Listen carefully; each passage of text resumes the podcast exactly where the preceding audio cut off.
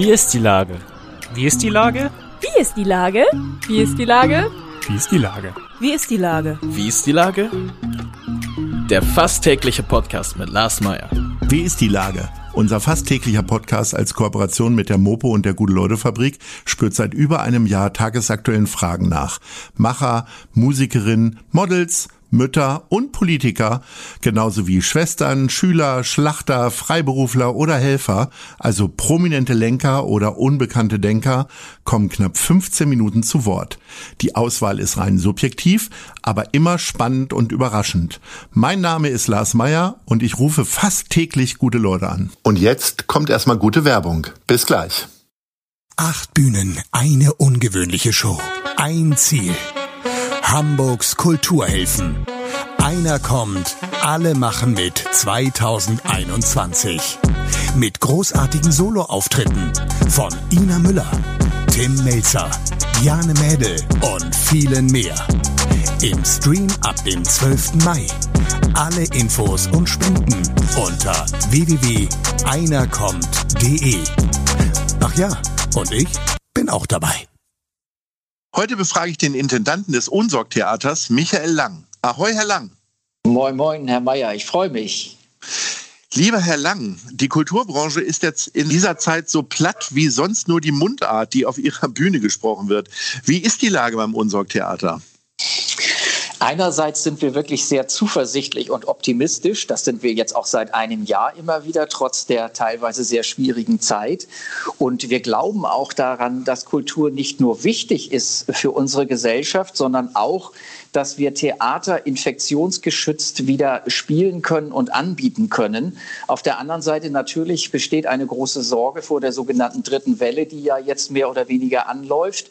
Ähm, und wir haben natürlich Sorge, dass die Impfungen äh, nun doch nicht so schnell vorangehen, wie sie ja eigentlich vorangehen sollten, ähm, wie wir uns das alle wünschen würden. Aber wir sind sehr zuversichtlich, dass wir bald wieder starten können denn es ist wirklich wichtig, die Menschen brauchen Perspektiven und äh, detaillierte und differenzierte Antworten und eben nicht nur den gesamtgesellschaftlichen Lockdown und pauschalisierte Verbote. Ich würde mir also wirklich wünschen, dass jetzt die Zeit anbricht für verantwortbare Feingraduierung, sprich auch wieder Öffnungen von Kultureinrichtungen, die ja längst bewiesen haben mit ihren Hygienekonzepten, im Sommer, letzten Sommer, vier Monate haben wir gespielt mit den gesamten Regeln, die diese Pandemie ja mit sich bringt. Es hat funktioniert. Die Wissenschaft hat es mittlerweile sogar bestätigt, dass Theater sichere Orte sind. Und insofern könnte ich guten Gewissens sagen, auch in der Pandemie, auch bei steigenden Fallzahlen wäre ein gesellschaftliches Miteinander, gesellschaftliches Leben, kulturelle Teilhabe und kulturelles Angebot wieder möglich. Das ist ein geschliffen vorgetragenes Plädoyer, ein tolles Plädoyer für die Kultur. Fühlen Sie sich ungerecht behandelt von der Politik? Das kommt so ein bisschen dadurch, ne?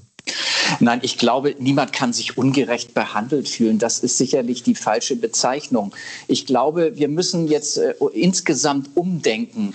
In der ersten Phase der Pandemie war es völlig richtig. Da hatte man als einzige Antwort, und es war die einzig sinnvolle Antwort, wirklich äh, generell alles zu schließen und einen gesamtgesellschaftlichen pauschalen Lockdown zu machen. Jetzt aber haben wir viel Erfahrung sammeln können. Wir haben praktische Erfahrung sammeln können und wir haben die Wissenschaft, die eindeutig zeigt, zeigt, wo Infektionen stattfinden können und wo vornehmlich Infektionen stattfinden.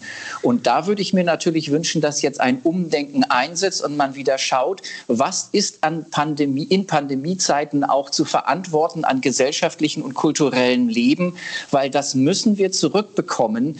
Dann, äh, es ist wirklich in dieser Zeit einfach enorm wichtig, gerade in der Folge des humorlosen, betrüblichen und nervenzehrenden Stillstands, Stillstandes werden die kulturelle Teilhabe und der Theaterbesuch und die Rezeption wirklich auch erweiterter Spielform, einfach Ausdruck von Lebensfreude, Reflexion, Heiterkeit, eben durch kraftvolle und vielfarbige, auch plattdeutsche Unterhaltung und lustvolle und sinnreiche Auseinandersetzung mit den Themen unserer Zeit und in unserem Fall natürlich auch der regionalen Spezialitäten. Und beides ist möglich.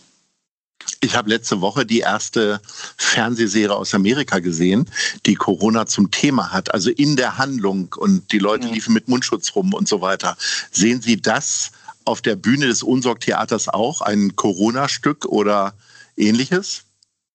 Also ich glaube, die Leute, wenn sie jetzt ins Theater gehen, würden erstmal nicht unbedingt Corona auch noch auf der Bühne sehen wollen. Sie spüren das vielleicht in einer gewissen Weise dadurch, dass auf der Bühne ja auch die Abstände eingehalten werden müssen.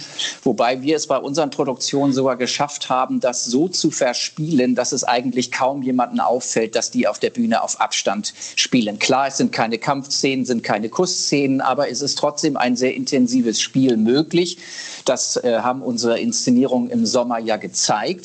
Ähm, ich glaube aber trotzdem, dass man jetzt nicht anfangen sollte, auf der Bühne ganz konkret diese äh, Corona-Situation zu thematisieren. Äh, dazu wird die Zeit kommen. Das wird auch mit Sicherheit in einigen Jahren äh, der Fall sein. Ich glaube, im Moment müssen wir tatsächlich die Menschen ein bisschen wegbringen von diesem Thema und ihnen ein gewisses Gefühl der Normalität und ein Miteinander äh, zu vermitteln. Denn letztendlich, äh, es hat im Moment so viel Spaltungen in der Gesellschaft gegeben. Es gibt so viele Grabenkämpfe. Ich glaube, äh, wieder, dass Menschen wirklich wieder zusammenkommen an einen Ort, sich versammeln, um gemeinsam eine Geschichte zu erleben. Das kann eine intensive Geschichte sein, eine schöne, vielleicht auch eine traurige, aber auf jeden Fall eine emotionale Geschichte, mit der die Menschen sich wieder auseinandersetzen, an der sie teilhaben können, dieses Reflektieren, dieses Freude haben und Gefühle zeigen und diese Verbindung zwischen Bühne und Saal, diese Intensität, dieses analoge Live-Erlebnis, das ist etwas, was Menschen doch von jeher auch ausgezeichnet hat. Und ich nenne mal ein anderes Beispiel, ähm, das Spielen, das einander etwas vorspielen im wahrsten Sinne des Wortes, das steckt so tief im Menschen drin. Das ist ja schon von Kindesbeinen an. Ja. Kinder spielen, singen, tanzen. Das sind genau die Ausdrucksformen, die wir heute auch auf der Bühne haben und auch zwischen den Menschen haben. Also es, Kultur ist nicht nur Lebenselixier oder Lebensmittel, sondern es steckt so tief in dem Menschen drin, dass es Bestandteil der menschlichen Existenz ist, einfach des menschlichen Lebens. Und diese Ausdrucksform, die brauchen wir. Und wenn man die uns nimmt, dann bin ich bei dem äh, berühmten Dirigenten Christoph Eschenberg, der ja sagt, Kultur ist Moral. Und wenn die Moral flöten geht, dann sind wir alle nur noch Barbaren. Und das wollen wir nicht sein. Und insofern brauchen wir unbedingt wieder die Auseinandersetzung, die Teilhabe, das Miteinander äh, von der Bühne, dem Zuschauersaal, der Kultur insgesamt äh, mit all den verschiedenen Facetten, die die Kultur ja hat. Jetzt sind Sie ja noch jung und frisch und ähnlich wie ich noch sehr weit vom Impftermin entfernt. Wären Sie trotzdem eben auch als Kulturmanager dafür, dass man äh, Kulturveranstaltungen macht für äh, frisch Geimpfte sozusagen? Also ich glaube, wir müssen das vielschichtig aufstellen. Wir wollen Kultur wieder ermöglichen und wir werden das auf drei Wegen ganz sicher schaffen können. Einerseits, dass man den Geimpften wieder die Freiheitsrechte zurückgibt und andererseits mit äh, wirklich guten Testkonzepten kann man aber auch all den Menschen, die noch nicht geimpft sind, ebenso die kulturelle Teilhabe wieder ermöglichen. Also insofern, ich würde jetzt keine Veranstaltung nur für Geimpfte machen, sondern für alle und ihnen die Möglichkeit geben, mit unserem Hygienekonzept, mit dem Testen und mit den Impfen sozusagen der gesamten Gesellschaft wieder diese Wege ins Theater zu ermöglichen. Und ich glaube, das müssen wir gar nicht voneinander trennen, sondern diese Wege gehören alle zusammen.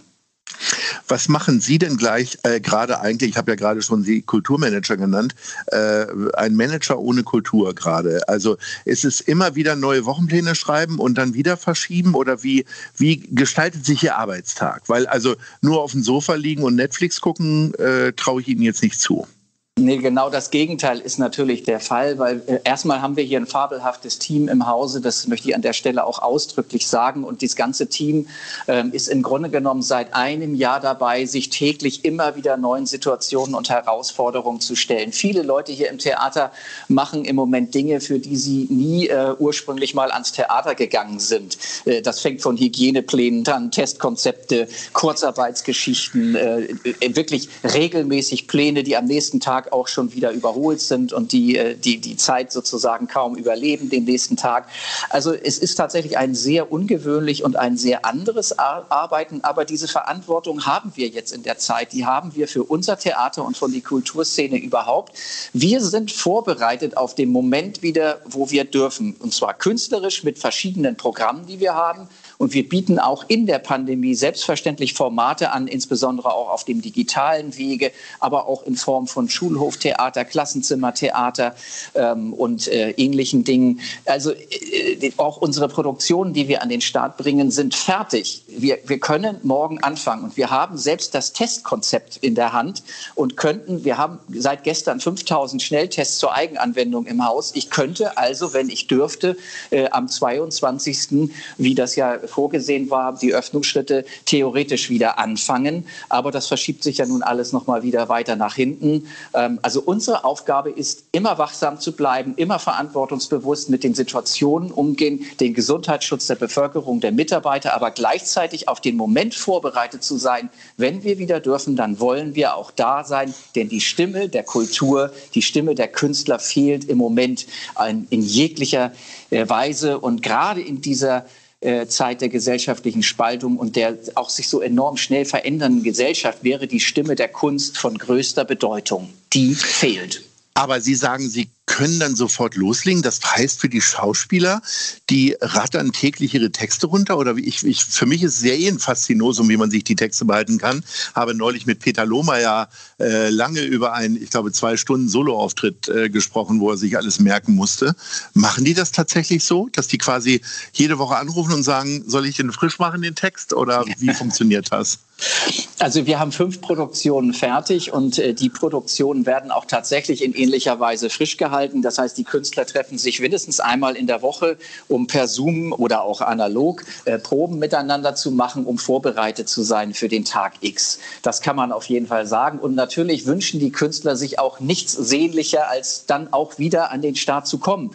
Also kein Künstler würde sagen, äh, ich dürfte jetzt spielen, aber jetzt muss ich erst mal sechs Wochen Text lernen. Das wird nicht passieren. Im Gegenteil in dem Moment, wo man wieder darf und in dem Moment, wo, wo die Regeln so sind, dass äh, dieses Bühnengeschehen wieder möglich ist mit Zuschauern, sind wir auch wieder da und werden auch entsprechend äh, das Publikum dann äh, hier im Theater neugierig machen und begeistern. Davon gehe ich fest aus. Und bis dahin müssen uns die digitalen Wege helfen und natürlich auch äh, planen wir Gedanken mit Open-Air-Veranstaltungen, wenn es im Sommer noch mal schwierig wird mit den geschlossenen Räumen. Also auch da wollen wir Möglichkeiten schaffen. Ich hatte hatte auch das Thema Schulen schon angesprochen, Schulhoftheater, Klassenzimmertheater.